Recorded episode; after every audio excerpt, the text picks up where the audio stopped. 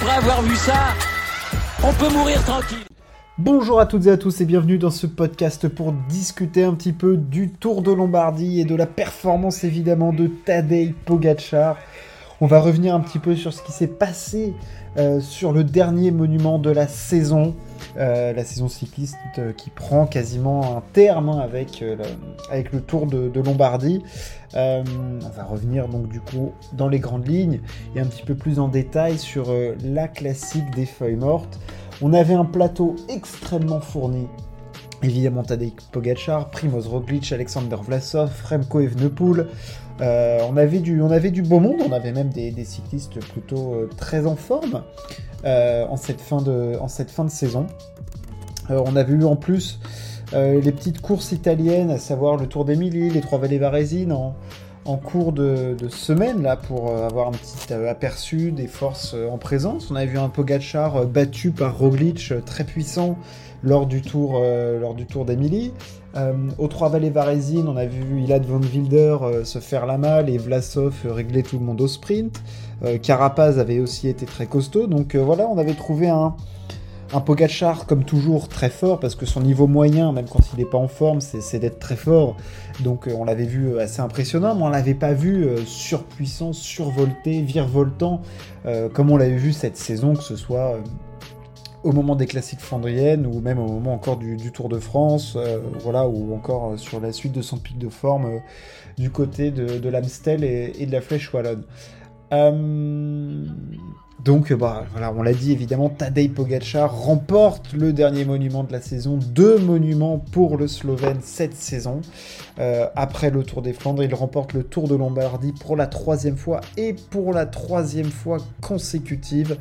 Euh, il avait gagné au sprint face à Fausto Masnada en 2021, au sprint face à Henrik Mas en 2022 et en 2023 euh, dans le Passo di Gandal euh, la dernière difficulté, en fait, où bah, globalement tout s'est concentré dans le passo euh, d'Iganda. On avait eu avant euh, une échappée avec Ben notamment, mais la grande bataille, on le voyait, allait se réserver pour le passo d'Iganda. Et on n'a plus le mur de Sormano lors du Tour de Lombardie ces dernières années. Donc, ça se passe au passo d'Iganda. Remco Evenepoel avait lui décidé de chuter en début de, course. Euh, décidément, le duel Remco-Pogacar, on ne l'a pas. On n'arrive pas à voir les deux à 100% au même moment. À Liège-Bastogne-Liège, il faut que ce soit Pogacar qui tombe. Autour de Lombardie, il faut que ce soit Evenepoel qui tombe.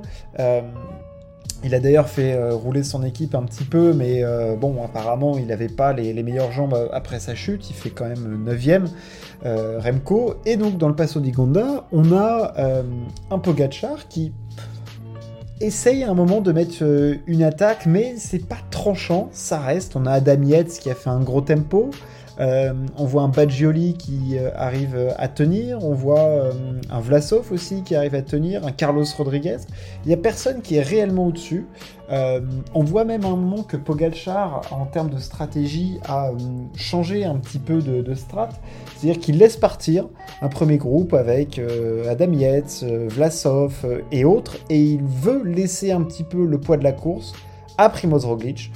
voilà, c'est-à-dire qu'il a quand même ces dernières années euh, perdu pas mal de courses à cause de ses potes de la Jumbo Visma. Donc là, cette fois-ci, il a dit bon, on va peut-être essayer de la jouer un petit peu différemment. Et il a laissé du coup euh, Roglic faire des efforts euh, un petit peu différemment d'habitude, plus en sprint, au train, machin. Donc à un moment, il a laissé un petit groupe partir. Il a fait lui le premier jump.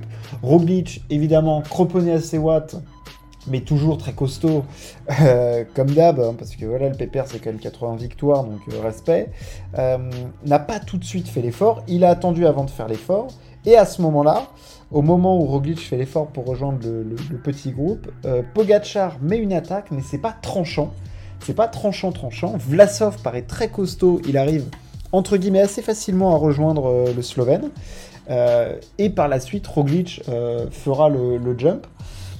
Et en fait, tout va se jouer au sommet du Passo di Ganda, avec un Pogachar qui, dans tout son panache, euh, dans toute sa classe de coureur, bah, va, faire la descente, clairement, il va prendre des risques. On le sait, euh, Primoz n'est pas le plus grand descendeur, et puis derrière, c'était pas forcément des artistes non plus en descente, et surtout, on se rendait bien compte que dans cette course, tout le monde était cuit course de fin de saison, course très longue. voilà, c'est quand même. Ah, c'est 238 km. le Tour de Lombardie, donc c'est usant, beaucoup de dénivelé, et on se rend bien compte qu'après 220 km de course, tout le monde est cuit pour faire les efforts. Il n'y a personne qui est réellement en capacité de faire des différences, même Pogacar, et il va la faire bah, au moment où c'est le plus dur, c'est-à-dire au moment où il faut encore remettre de la force dans la descente. Il l'a fait, il prend rapidement 10 secondes d'avance.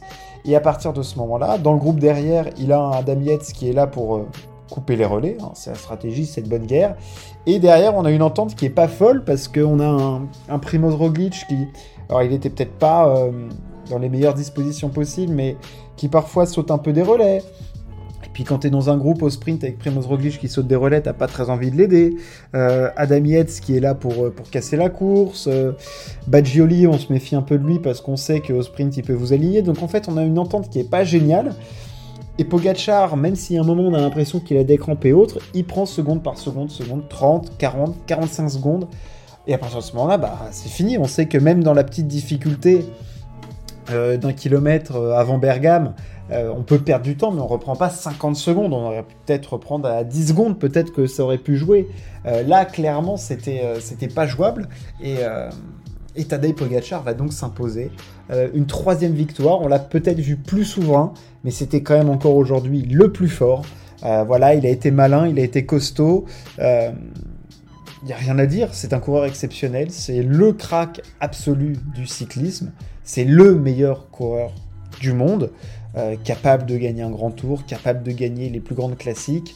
Euh, voilà, sur le Tour de Lombardie, il est invaincu. Euh, voilà, cette saison, il gagne quand même du coup le Tour des Flandres, l'Amstel Gold la Flèche Wallonne, le Tour de Lombardie, deuxième du Tour de France, Paris-Nice qui gagne, quatrième de Milan-San Remo, troisième de l'E3, troisième du championnat du monde. Enfin, c'est absolument stratosphérique comme saison de Pogacar. Il faut se rendre compte de la durée du pic de forme de Tadei cette saison. Ça, on le banalise, mais c'est juste stratosphérique. Euh, c'est le crack générationnel. Voilà, je pense. Je suis un fan de Remco Evenepoel, je suis un fan de Mathieu Van Der Poel. Je pense que Tadej Pogacar est au-dessus et qu'on parle d'un coureur générationnel qui est en train d'inscrire son nom euh, dans les plus grands coureurs cyclistes de tous les temps. Je pense que Tadej Pogacar, ça va être cela. C'est un, voilà, génie du vélo. Voilà, alors c'est difficile de dire génie pour le cyclisme parce qu'on n'a peut-être pas la même vision. Euh, que par exemple dans le tennis où on va avoir des coups superbes. Là, on va dire que c'est un crack, c'est un crack euh, énorme. Euh, Tadej Pogacar, euh, voilà, il vient claquer encore une, grosse victoire pour clôturer sa saison de la plus belle des façons. N'y a rien à, dire, hein. tactiquement il a été parfait, il a fait les efforts au bon moment, et même si ses jambes... Ses jambes, elles sont stratosphériques puisqu'il gagne une classique avec 50 secondes d'avance, donc c'est évidemment énorme, mais on l'a vu plus souverain, plus puissant cette saison avec évidemment en point d'orgue le Tour des Flandres. Mais voilà, il n'en reste pas moins un niveau euh, énorme. Euh, il s'impose du coup devant Badgioli, bah, dont on pouvait se méfier, et Primoz Roglic, euh, qui vient aussi clôturer lui une très belle saison, et sa dernière course avec la Jumbo-Visma, puisqu'il rejoindra la Bora Hansgrohe. Vlasov fait 4, les frères Yates 5 et 6, Carlos Rodriguez 7, Carapaz 8, et donc Remco Evenepoel 9. Un peu frustrant la course de Remco Evenepoel, et j'ai envie de dire même au-delà de tout ça, presque la saison de Remco est, frustrante. Alors elle est, très bonne, hein, puisque bon, au final, il y a quand même 5 étapes de grand tour, mais il y a quand même des, petites déceptions, des petites désillusions. Ça sera l'occasion d'en reparler. Euh, voilà, il gagne quand même l'Èche-Bastogne-Liège, la Classica San-Sébastien, 5 étapes de grand tour. Euh, oui, ça, 5 étapes de grand tour, euh, champion du monde de contre-la-montre, champion du monde de Belgique sur route. Donc voilà, il y a quand même des, gros highlights dans la saison du Belge, mais c'est vrai qu'on aurait aimé euh, avoir cette. Euh, comment dire cette, confrontation face à, face à Tadej qu'on attend, on l'aura de toute façon sur le Tour des France.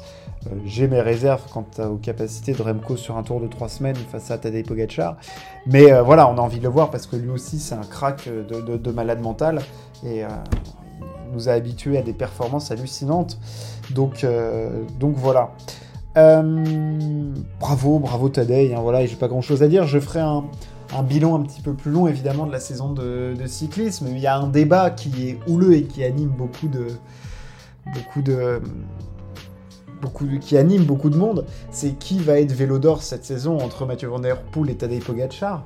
Et c'est clair que la victoire de Pogacar au Lombardie bah, remet vraiment le débat, parce qu'on le rappelle, Van Der Poel, Milan-San Remo, Paris-Roubaix et les championnats du monde, champion du monde de, de cyclocross aussi, mais, mais Pogacar c'est présent de A à Z sur tous les terrains.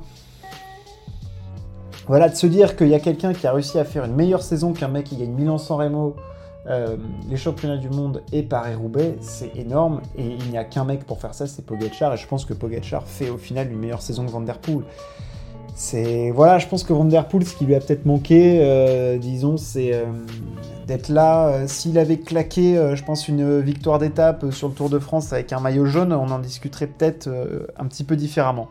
Là, voilà. Mais bon, voilà, c'est un autre, c'est un autre débat. On en parlera plus tard. Mais voilà, c'est un débat qui est intéressant parce que il y a beaucoup d'arguments et c'est vrai qu'en termes de gestion des pics de forme, Van Der Poel il a été stratosphérique, mais Pogacar il a réussi à être stratosphérique, à avoir un pic de forme toute la saison, a été énorme et puis on va le retrouver euh, l'année prochaine avec les dents encore plus longues. On verra comment il articulera son, programme.